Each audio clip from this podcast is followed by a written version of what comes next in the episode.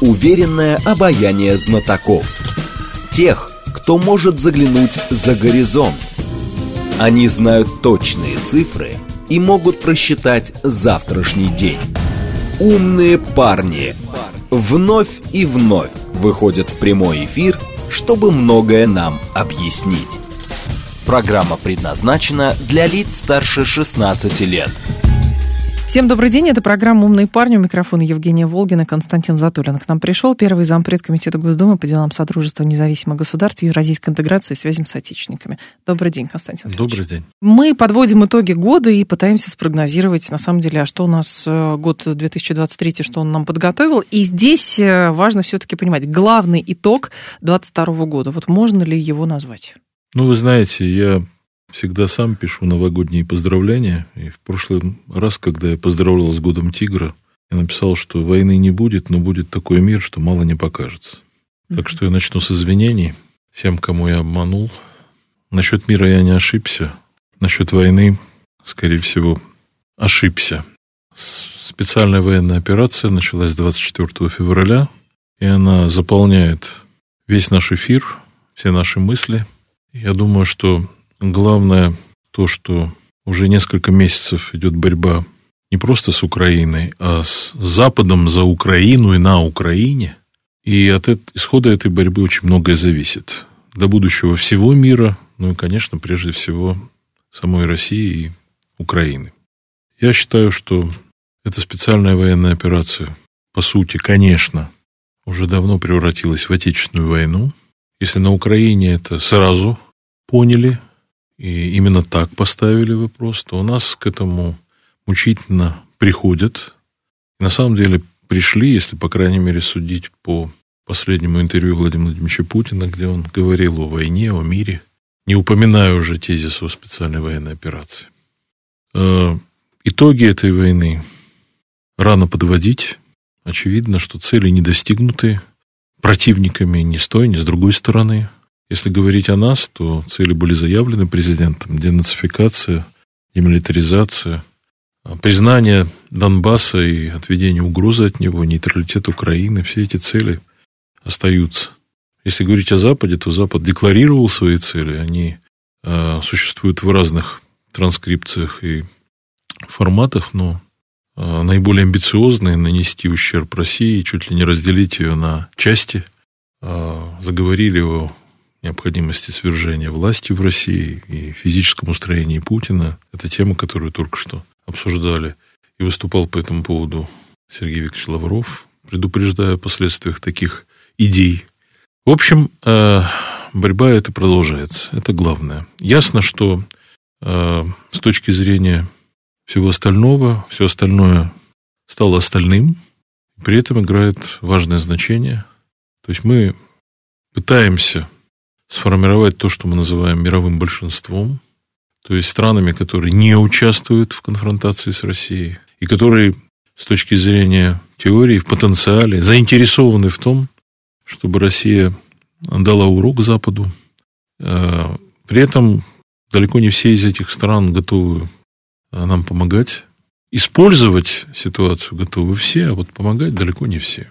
Но мы с ну, пониманием как будто бы к этому относимся, да? Ну, мы вынуждены относимся к этому с пониманием. Самый яркий представитель э, таких стран – это Турция, которая, ну, конечно, и когда дело касается нефти, и когда дело касается газа, и когда дело касается коммуникаций, угу. зерна, муки, она только растет как на дрожжах в результате всего происходящего. Но надо заметить, что и другие наши соседи, Китай, Индия, получают наши ресурсы со скидкой, с дисконтом. И тоже, в общем, заинтересованы в том, чтобы э, Запад увяз, как и мы, э, в этой военной операции. Э, на самом деле, как не оценивай все связанное с этой военной операцией, очевидно, что теперь у нас нет совершенно иного выбора, кроме как добиться победы. Хотя в чем она должна состоять, на этот счет дискуссия у нас продолжается, во всяком случае, в общественном мнении. А, вероятно, Дискуссия Верховный, географическая, вы имеете Верховный определил для себя, угу. что есть победа в этой истории. Но э, дискуссия не только географическая. Ну вот э, амплитуда мнения, она от необходимости вообще искоренить государство Украина как таковое, потому что сколько его не оставайся, оно будет реципиентом поддержки со стороны Запада, вооружения, натаскивания на Россию, то есть экзистенциальной угрозой э, России и русским людям, которые в России живут, всему нашему населению. И до признания того факта, что вряд ли мы, по крайней мере, вот э, в ходе этих событий добьемся такого радикального решения, но то, чего мы должны добиться, безусловно, это отвести угрозу от Донбасса, как обещали, продвинуться вглубь Украины, в той самой части Украины, которая называется Новороссией. А я считаю, что вряд ли можно считать э, итоги военной операции представительными и результативными для России, если Одесса, Николаев, то есть побережье останется в руках Украины, и через это побережье, как, впрочем, и через польскую границу, будут продолжать накачивать Украину вооружениями. У нас, э, ясное дело, есть дремлющие вулканы на э, пространстве ближнем зарубежье. Они тоже активизировались, некоторые из них, во всяком случае. Мы видим, что неблагополучно в зоне армяно-азербайджанского конфликта. Продолжаем наблюдать за ситуацией, которая складывается в Лачинском коридоре, где а, по инициативе азербайджанской стороны прервано фактически беспрепятственное сообщение между армянским населением Нагорного Карабаха и самой Арменией. Мы видим, что правительство Армении ведет себя очень двусмысленно, когда дело касается а, отношений с союзником, с Россией, и находит себе оправдание в том, что мы не торопимся называть вещи своими именами и пресекать, скажем, Э, деблокировать или разблокировать Лачинский коридор. Не могут сделать это миротворцы. Наши миротворцы э, стараются избежать любого угу. кровопролития. И это можно понять, но с другой стороны можно понять и армянскую сторону, которая говорит о том, что нарушаются договоренности, подписанные президентами 2020 году. Активизировалась э, Молдова, а, пока внутренние вопросы недостаточно решены, но ясно, что Молдову подталкивают к тому, чтобы она совершила роковой шаг и расправилась с Приднестровьем. Она делает мелкие шаги, но решающего шага она еще не сделала. Настроение, понятное дело, и со стороны Запада, и со стороны Украины в том, что подтолкнуть Молдову к развязыванию нового конфликта и к ликвидации пророссийского, как считается, анклава в Приднестровье. У нас развиваются отношения с Белоруссией. А, лишний раз это мы могли увидеть в ходе визита недавнего Путина а, в Минск. При этом, по всей вероятности, есть и пределы возможного, по крайней мере, на этом этапе.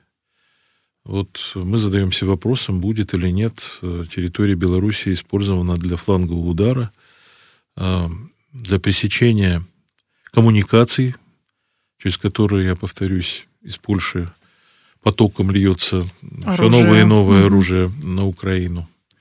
Наверное, это вопрос, который должен быть решен э, в ту или иную сторону в ближайшее время. Э, начался год у нас событий в Казахстане. В течение года укрепил свои позиции Э, избранный президент Такаев, он фактически э, ликвидировал то двоевластие, которое складывалось по факту в Казахстане. Мы ему в этом помогли, своей операцией УДКБ. Кто-то разочарован, потому что ждал больше благодарности от Казахстана. Но лучший враг хорошего только что на саммите в Санкт-Петербурге, неформальном саммите Итоги подводим не только мы в радиостанции «Говорит Москва», но и лидеры СНГ в Петербурге. Э, как раз одним из двух публичных спикеров был президент Такаев, который говорил все то, что мы хотели бы слышать о русском языке, о необходимости его сохранения, использования и так далее. Развиваются отношения с Китаем, хотя э, Тоже понятно, что Китай э, играет свою собственную игру, и по-другому вряд ли может быть, учитывая размеры Китая, его амбиции. Безусловно, у нас нормальные отношения, они могли бы быть, наверное, еще более близкими. Э, по этому пути пытаются идти. Только что состоялся вот визит знаковый заместителя председателя Совета Безопасности Дмитрия Медведева. Всколыхнул как бы интересы к самому Дмитрию Медведеву у нас в стране, и не только у нас в стране. То есть э, вот то, что было на международной арене, в Европе мнения все больше э, разделяются между желающими как бы обострить и ужесточить позицию, а это прежде всего неугомонная Польша с Прибалтикой, Великобритания, и теми, кто испытывает уже сегодня нарастающие внутренние трудности из-за собственного желания равняться на Соединенные Штаты. Я имею в виду Германию, Францию и так далее. Лидеры Европейского Союза, мне все время приходит на ум почему-то Никита Сергеевич Хрущев с его кукурузой. Вот примерно то же самое, то есть не зная броду, а, а, напринимали несколько пакетов санкций в течение этого года, еще несколько пакетов санкций, которые а, на них же ударили. больше, чем по России, бьют по самому Европейскому Союзу. Угу. А теперь они по этому поводу комплексуют. Ну так, э, дорогие друзья, не ставьте телегу впереди лошади, не ставьте свою политику и свое желание быть лучшим американским другом или украинским угу. другом поперек собственных интересов. Тогда э, все будет нормально. Меня тут поразило заявление Моровецкого, который сказал, что в середине декабря, что если бы Германия оставалась такой же сильной, какой она была, нам бы не удалось продвигать э, нашу жесткую позицию в отношении России по поводу Украины прям такое додавливание вот э, до конца? Ну, вы знаете, когда-то в 80-м году я уже э, давно э, интересуюсь международной жизнью. Мы все э, в советское время даже в школе политинформацию читали еженедельные в классе, что там происходит. За недостатком тем внутренней политики всегда находили утешение э, во внешней. Так вот, в 80-м году, когда был известный польский кризис из-за солидарности, тогда э, э, в Германии появлялись едкие карикатуры. Поляк смотрит в подзорную трубу на глобус, на Польшу и видит, что другой земли, кроме Польши, вообще в мире нет. Вот только Польша с ее интересами. Польша, на самом деле, не щадит Германию, ее самолюбие. Только что, как вы знаете, в этом году выдвинула требования о репарациях. Ага. Вот это очень любопытно на некоторый год существования Европейского Союза, куда Польшу приняли, конечно, при решающем участии Германии, вот теперь она, значит, э, э, в духе взаимности требует с Польши, с Германией деньги. Почему? Но ты... не собирается, кстати, отдавать те города, которые Э, по инициативе Иосифа Виссарионовича Сталина оказались уже теперь угу. Польшей, а не Германией по итогам Второй мировой войны. Я имею в виду Данцик, который стал Гданьском, ну и так далее. Почему 30 лет оказалось? Это такое, такой период, а, который в своем развитии достиг точки экстремума и вылез а, вот с разморозкой и с новой вспышкой всех тех конфликтов, которые 30 лет назад были заморожены. Почему 30 лет? Вот что, что это за период такой? Нет, ну, 30 лет э, не были бесконфликтными. 30 э, лет были заполнены разного рода конфликтами, Я качественно просто сейчас угу. э, самый главный вопрос, который существовал всегда у России, я всегда так считал, и в 90-е годы считал, что основной вопрос, основной вызов, который есть э, вот в ближнем зарубежье, а может быть не только в ближнем зарубежье, а в принципе, это э, вот это независимое существование, независимое друг от друга существование России и Украины, существовала вероятность, при которой э, Петр Васев не столкнется с адмиралом Нахимовым, Напомню, что была такая катастрофа в советские времена. Два корабля не смогли разойтись, и результат были многочисленные жертвы и э, гибель адмирала Нахимова теплохода. Вот э, была в 90-е годы, наверное, в начале пути вероятность, если бы мы были более взыскательны к отношениям с Украиной, если бы на самом деле на Украине э, ну, был собственный опыт государственности, который бы внушал бы политической элите представление, какие красные линии нельзя переходить. К сожалению, все произошло так, как произошло. Я в годы перестройки помню, еще когда Советский Союз э, существовал, ездил в Ригу, и там был в Рижском университете, и там на стенке увидел такой студенческий большой, ну, стенгазеты обычные висели, студенческое дадзебау такое. Угу. И я запомнил с тех пор, там студенческий юмор. Общество падает прослойкой вниз. Ведь помните, наверное, что у нас в соответствии с марксистско-ленинской терминологией был рабочий класс, угу. было крестьянство как э, трудовой такой класс, и была прослойка. Вот интеллигенция считалась прослойкой. Так вот, во время таких событий общество падает прослойкой вниз. Вот э, во время таких кризисов, которые были порождены распадом Советского Союза и э, последующими событиями, а последствия распада Советского Союза до сих пор проявляются. Конечно, с большим трудом при наличии только очень умных, э, дальновидных политиков, сравнимых там в истории с такими, как там Бисмарк, Черчилль, Столыпин там, и так далее, удается разойтись и не э, дойти до крайности. Ну, Бисмарк объединил Германскую империю, при этом создал условия для того, чтобы побежденная Австро-Венгрия, она э, стала союзником Германии. Э, Столыпин, как известно, э, отвратил угрозу революции, сделал ее минимальной, но потом война это все возобновила. А вот лидеры, которые сидели и подписывали Беловежье соглашение, они думали только о себе – о своей власти и не думали о тех последствиях, которые э, повлечет подпись под этим документом. И, и вели себя соответствующим образом потом. И вот результат вот теперь он проявляется. Это отложенная гражданская война на пространстве Советского Союза, которая не случилась из-за предательства элит, которые не захотели защищать свои национальные интересы или даже не понимали эти национальные интересы. Национальный интерес все равно пробил себе дорогу, но теперь в конфликтной форме. А почему в течение года было несколько попыток э, мирного урегулирования, но так или иначе все равно все в Стамбуле все быстро и закончилось? Это какой-то ритуал теперь с разных сторон. Мы готовы к переговорам, мы готовы, и вот мы готовы быть посредниками, но в итоге, получается, никто никуда не спешит. Нет, ну это, конечно, ритуал, безусловно. Ну, случаются сбои, опять же, по недомыслию и недостаточной опытности – господин Зеленский, например, в сентябре, по-моему, подписал, сам себе запретил своим указом вступать в переговоры с президентом Российской Федерации. Да, был такой указ. Вот. Ну, его поправили старшие товарищи э, в Вашингтоне и других столицах. Вот, и он тоже теперь э, вернулся к риторике о переговорах. Э, переговоры вряд ли могут...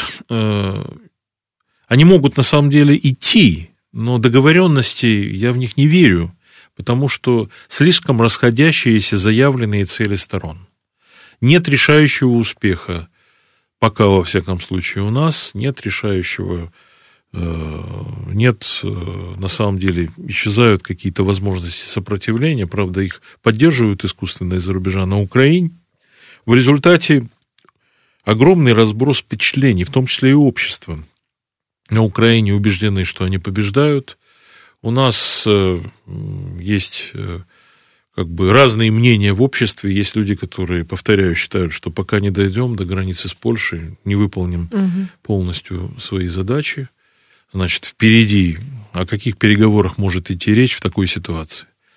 Все, о чем могут быть в самом деле переговоры, и то в этом есть большие сомнения, они было вот э, намечались, как мне кажется, после оставления Херсона, это о каком-то временном прекращении огня. Сейчас нет прекращения огня, но нет и крупных операций.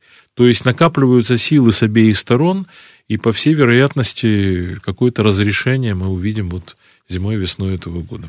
А по поводу еще возможности договориться, может быть, еще проблема в том, что как раз а, за 30 лет а, в обоих государствах, и на Украине, и в России, да и в целом по, в пространстве СНГ, произошли такие мощные пертурбации, что, в общем, ну, сохранились, скажем так, бизнес-интересы. Государство фактически становится вот такими крупными корпорациями. Очень много всего вложено было, денег, личных денег, там, разных олигархов, бизнесменов и так далее. И поэтому это еще больше осложняет процесс того, как должны вестись, может быть, переговоры или вообще, что мы в конечном итоге хотим получить. Потому что, когда вы говорили про а, значит, э, государственных деятелей той эпохи, но ну, там скорее было все-таки не про бизнес, мне кажется, а в большей степени как раз про государственное устройство. Ну, э, я говорил о э, разных странах, в разных угу. ситуациях. Черчилль не хотел председательствовать на распаде Британской империи, и оказалось оказался председательствующим на распаде этой империи, вопреки своим желаниям.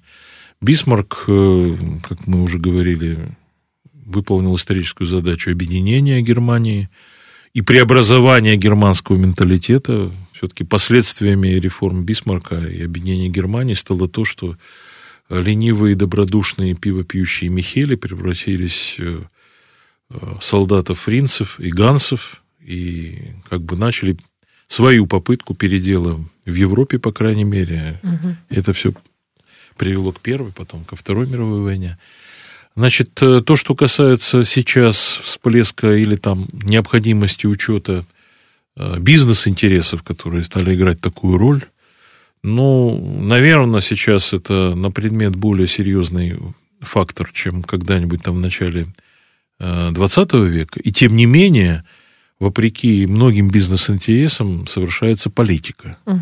У нас, э, по сути, не было такой поставлено цели, во всяком случае, руководством страны, что мы должны как бы оздоровить э, наш предпринимательский класс. Он сам отреагировал, разделился на тех, кто оказался за границей в результате, и даже участвует э, в том, чтобы создавать, э, ставить палки в колеса России – и тех, кто остался лояльным и считает нужным себя проявлять. Ну, вот яркий пример. Пригожин, например, это один полюс, или угу. другой там полюс.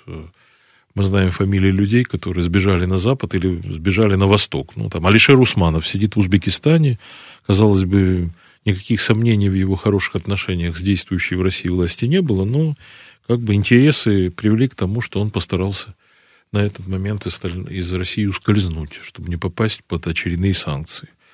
Ну, Роман Абрамович, он, как говорится, слуга всех господ, поэтому даже э, будучи лояльным к действующим в России власти, находит общий язык с теми, кто с этой властью враждует. И из санкций его исключили. Ну, разные как бы поведения. Просто э, э, стало очевидным, что происходит самоочищение, и возникает все больше запрос в обществе угу. по отношению к тем, кто э, являются капитанами нашей экономики, о происхождении их капиталов, о том, какую ношу, какую жертву они должны приносить, если страна находится в войне. И этот голос все громче. И все чаще мы слышим его, и публично и непублично, и в общественных э, дискуссиях, и с трибуны Государственной Думы, где угодно. Я думаю, что этот процесс будет продолжаться. Константин Затулин с нами, первый зампред Комитета Госдумы по делам СНГ, евразийской интеграции связям с отечественниками. Новости продолжим.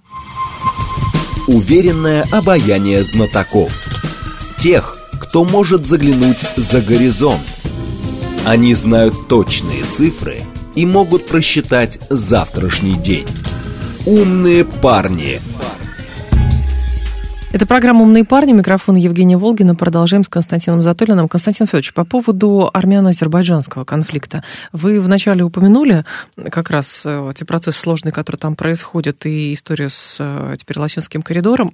Есть подозрение, честно говоря, что кто-то во власти Армении может играть двойную игру. Не получается ли, что все это вообще такое может предвосхитить фактически распад ОДКБ? Буквально вчера-позавчера э, были комментарии после выступления Никола Пашиняна угу. не на э, неформальном саммите, а вот э, в связи с отказом Армении участвовать в трехсторонней встрече на прошлой неделе по регулированию Нагорно-Карабахского конфликта, или, вернее, по, раз... по урегулированию вообще отношений между Азербайджаном и Арменией.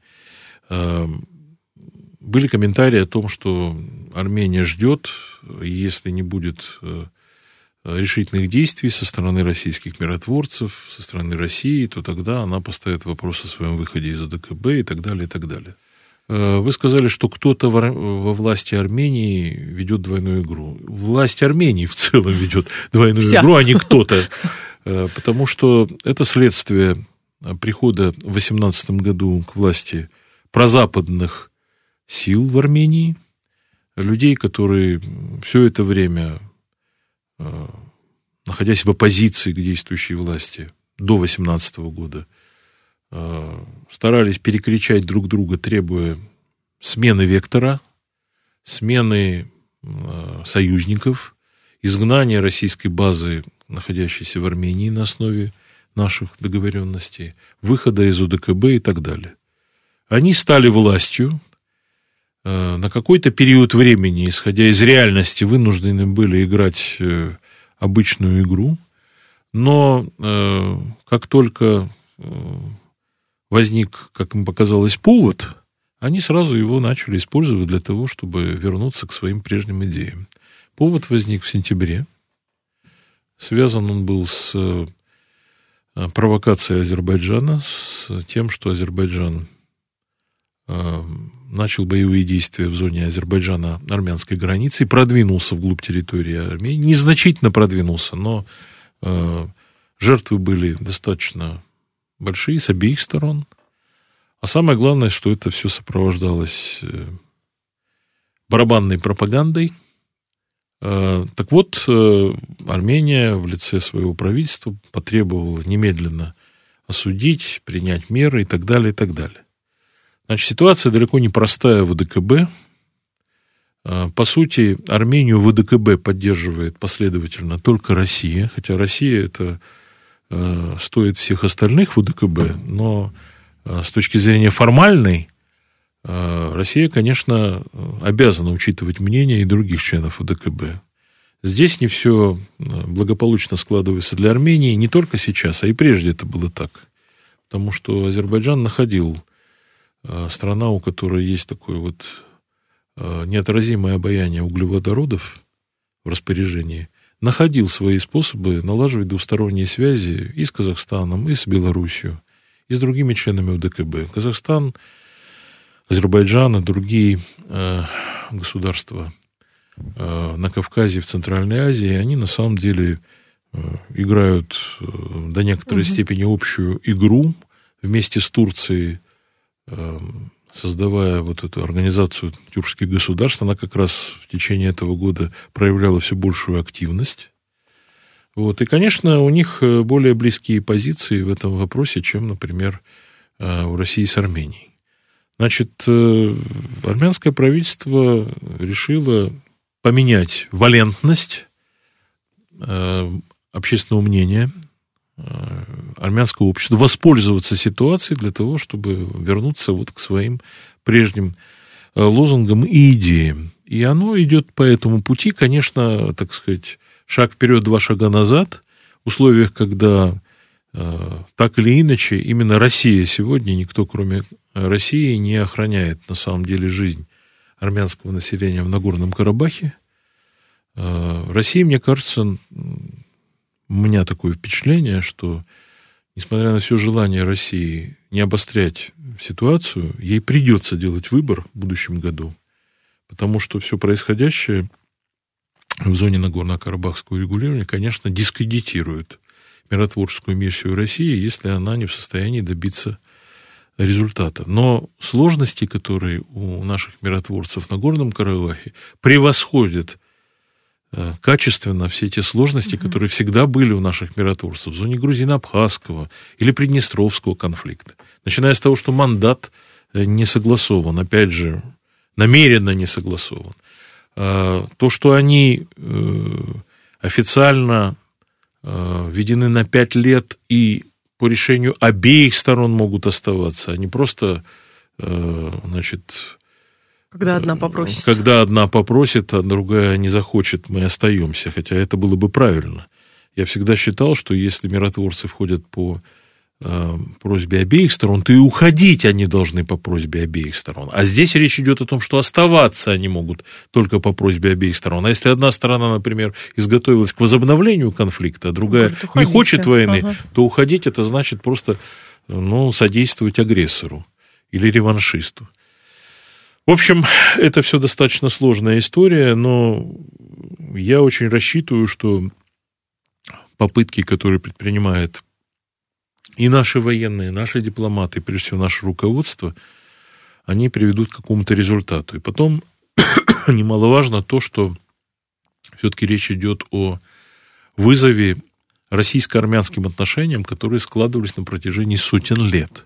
Об этом идет речь сегодня, а не просто о каких-то технических обстоятельствах или каком-то эпизоде в ходе достаточно сложной истории развития Нагорно-Карабахского конфликта и Нагорно-Карабахского вопроса. А нам не получается, у нас не получается, э, скажем так, распознать тот механизм, который используют э, ну, там, прозападные силы, чтобы окончательно разделить государства между собой. Или же мы просто не выработали свой механизм, как бы адекватный ответ. Мы каким-то образом по-другому, не знаю, рассуждаем, мыслим. В чем тут проблема? Нет, э, вы про армяно-азербайджанский да, да, конфликт? Да, да, да, и нашу роль там, чтобы Нет, урегулировать нас, это в пользу видите, себя. Ведь э, что такое вот только что состоявшийся саммит, неформальный саммит лидеров СНГ в Санкт-Петербурге? Угу. Приглашены все, и все явились. А, мы продолжаем удерживать периметр. Мы хотим э, сохранить понятие этого ближнего зарубежья или этого пространства. Евразийское, так он называется в названии нашего комитета. Значит, ясно, что э, это пространство пытаются рвать в клочья. Те, кто хотят его растащить по разным углам. И Турция, одна из таких стран, формирует свой проект интеграции. Азербайджан в этом соучаствует. А насколько глубоко в этом э, Казахстан, Киргизия и другие, это проявляется в конкретных решениях. Значит, э, то, что касается конкретно армяно-азербайджанского конфликта, у нас э, неравноценные с точки зрения формальные отношения с Арменией Азербайджаном. Армения состоит в УДКБ, в Евразийском экономическом союзе, там находится наша база. Никаких наших баз в Азербайджане нет. Попытка сохранить Габалинскую РЛС, несмотря на все э, медово-сахарные взаимоотношения между руководителями, ничем не закончилась, нас оттуда выгнали. Э, естественно, Азербайджан не состоит э, ни в ОДКБ, ни в Евразес и не хочет состоять, поскольку там состоит Армения. И поскольку Азербайджан на самом деле ориентируется в этом отношении, его главным союзником является все-таки не Россия, а Турция. Вот для Армении, по крайней мере, по факту, на сегодняшний день главным союзником является Россия. Для Азербайджана главным союзником является Турция. При этом в риторике наших официальных лиц возникает впечатление, что мы равно удалены. Ну да. Это не так. Если так воспринимает наше общественное мнение, это именно потому, что э, желание комплементарности на официальном уровне запутало наше общественное мнение и запутало кого-то. Плюс, э, конечно, усилия Азербайджана, который тоже имеет своих симпатизантов в нашем обществе, в нашем политикуме, в журналистской среде и так далее. Они очень активны. Они пользуются поддержкой этого Азербайджана. Это известно. Я не хочу переходить к фамилиям просто. Но они и так понятны, они очевидны. Можно посмотреть, послушать, прочитать. И сделать выводы. И сделать да. выводы. Значит, э, вопрос-то на самом деле глубинный состоит вот в чем. Когда пытаются поставить на одну доску тех людей, которые говорят о необходимости поддержать в этой ситуации Армению, и тех, которые говорят, нет, надо э, значит, поддерживать справедливое дело азербайджанского народа, там, возвращение Нагорного Карабаха и так далее, давайте разберемся. Азербайджан, как союзник Турции, соучаствует в политике выстроить этот великий Туран, который неизвестно, где закончится. И выйдет рано или поздно, если это будет э, происходить. Э, Боком России это может выйти, конечно. В Поволжье с нашими э, известными автономиями, с э, значительным мусульманским населением и так далее.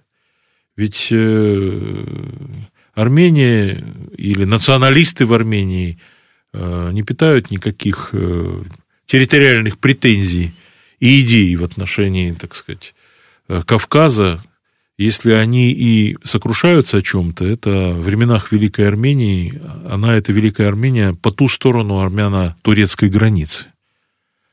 А вот э, все, о, кого, о ком я говорю сегодня, соучастники этого турецкого, туранского проекта, они э, такое впечатление не останавливаются даже на границе с Россией, они там пытаются развивать свои связи, культурные, конечно, всякие иные, с Якутией, с Татарстаном, с Башкорстаном, с другими территориями, очень активны на Кавказе, при этом не признают, заметьте, факта принадлежности Крыма России демонстративно не признают, несмотря ни на какие личные взаимоотношения между президентами и наличие там э, совместных экономических проектов и так далее. То есть это линия определенная, ее надо понимать. Я не к тому говорю, что мы должны вот, знаете, немедленно на этом основании, подозревая э, Турцию, Азербайджан в чем-то, с ними разрывать отношения. Да нет, я просто э, говорю это, исходя из своего понимания стратегии Э, и своего понимания геополитической ситуации. Надо это понимать.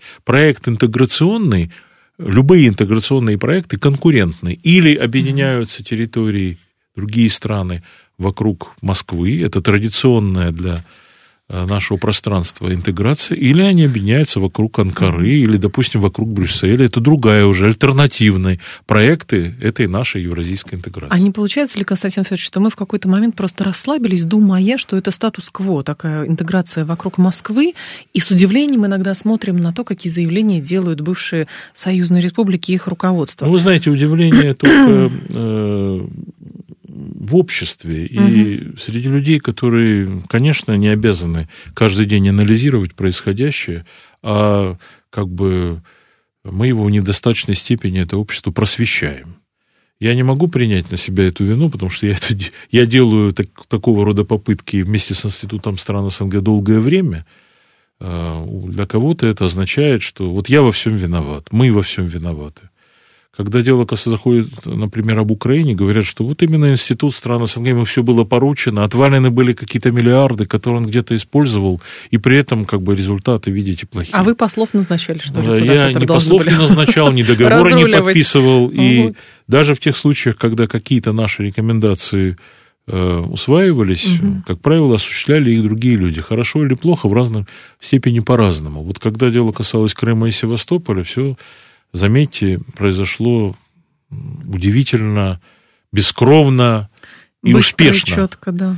Но даже в этой истории с Крымом и Севастополем надо было понимать о последствиях для, в отношениях с Украиной. Мы изъяли 2 миллиона человек из внутриукраинского баланса, тех, которые э, спорили на Украине, поддерживая пророссийский, пророссийскую ориентацию этой страны. Мы должны были это компенсировать полной мере мы этого не компенсировали, потому что недостатком главным нашей политики вообще вот внутри СНГ является то, что мы на высоком уровне пытаемся о чем-то договориться, но при этом не предпринимаем масштабных усилий для того, чтобы Работать население этих стран через голову этих политических элит, которые всегда предательны, всегда своекорыстны, всегда являются нашими конкурентами за доллар, за рубль, за нефть, за газ, за внимание США и Китая и так далее – вот надо выходить было на них, мы это делали, угу. но масштаб наших усилий не соответствовал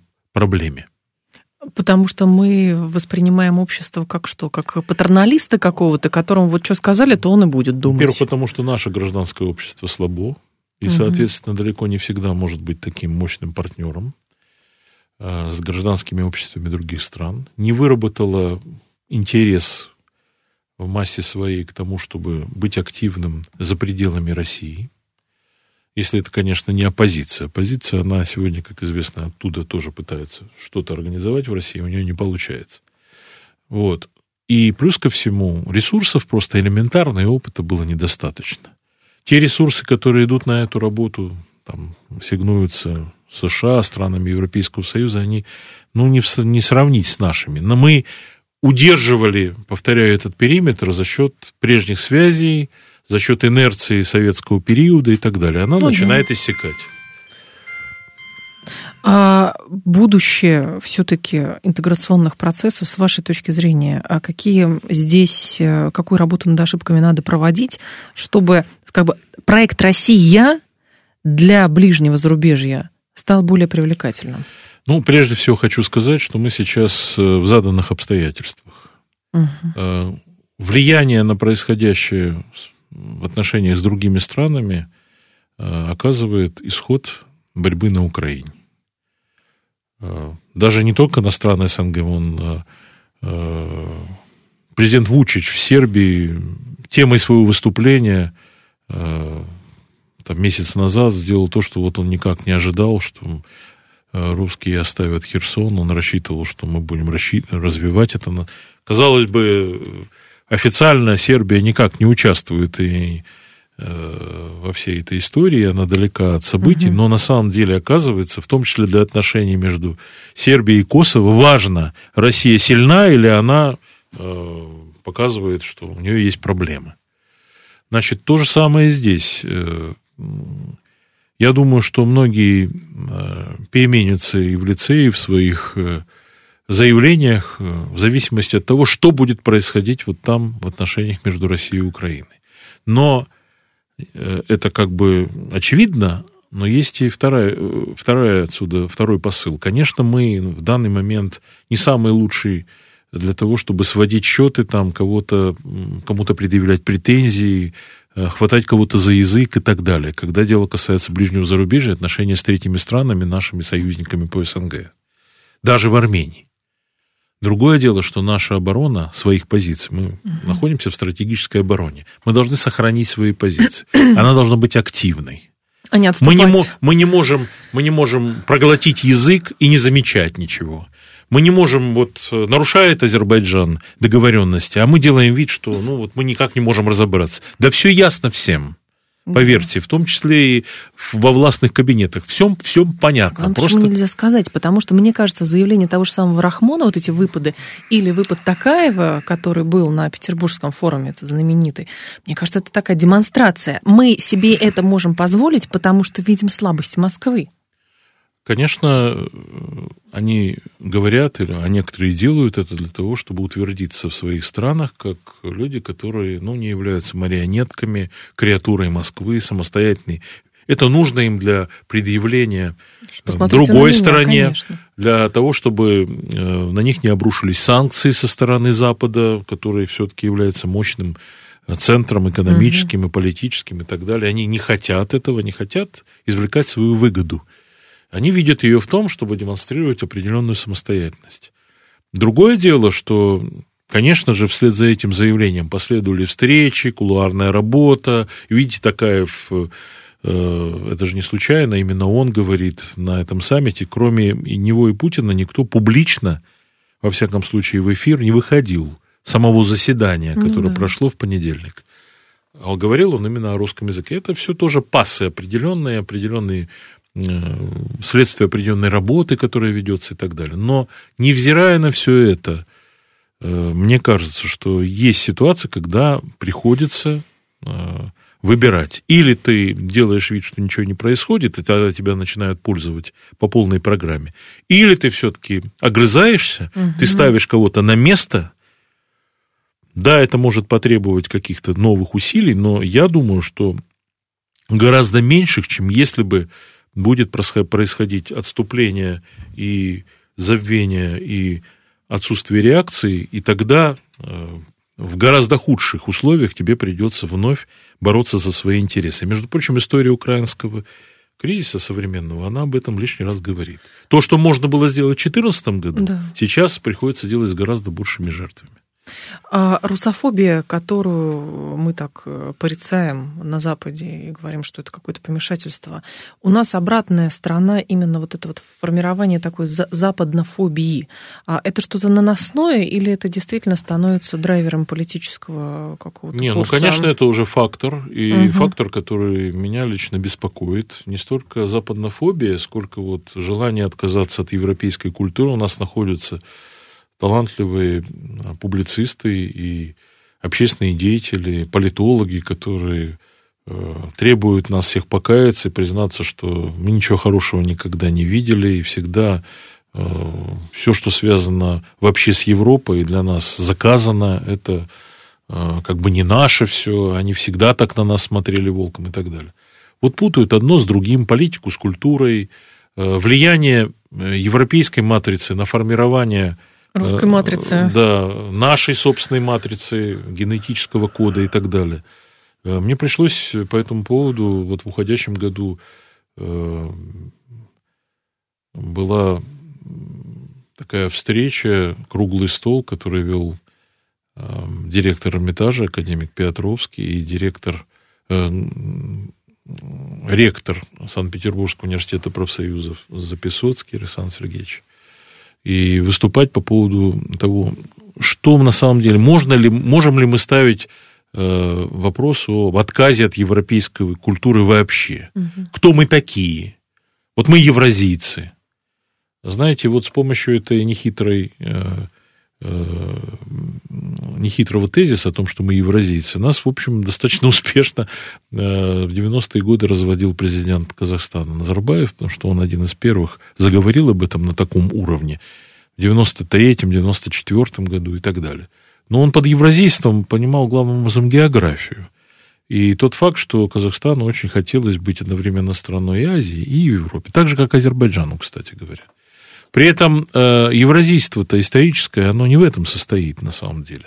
А самое главное, что мы должны понимать, что вот если говорить о русском народе, который, напомню, в соответствии с поправками, принятыми в нашу Конституцию, является государствообразующим в нашей стране, русские – это европейцы, которые дошли до Тихого океана. Конечно, они при этом э, приобрели свои особенные черты от постоянного контакта с Азией, с народами, которые живут, включая эти народы в свой этногенез и так далее. Но отрицать европейское происхождение России, это, мне кажется, просто ну, э, обрывать все исторические связи. То же самое касается вопроса, например, о том, единый ли мы народ с э, Украиной. Ведь дискуссия-то идет, президент говорит, мы единый народ, а если почитать э, наш интернет, то масса людей, совсем, которые да. требуют от нас не просто признать нас э, разными народами, а считать, что мы от века враждебные народы. Эта линия на Украине ярко представлена, угу. она идет по этому пути. Мы не должны становиться на одну доску с этим. С этими попытками. Константин Затулин был с нами, первый зампред комитета Госдумы по делам СНГ и Евразийской интеграции связям с отечественниками. Константин Федорович, спасибо, ждем спасибо. вас снова. Спасибо. Далее новости.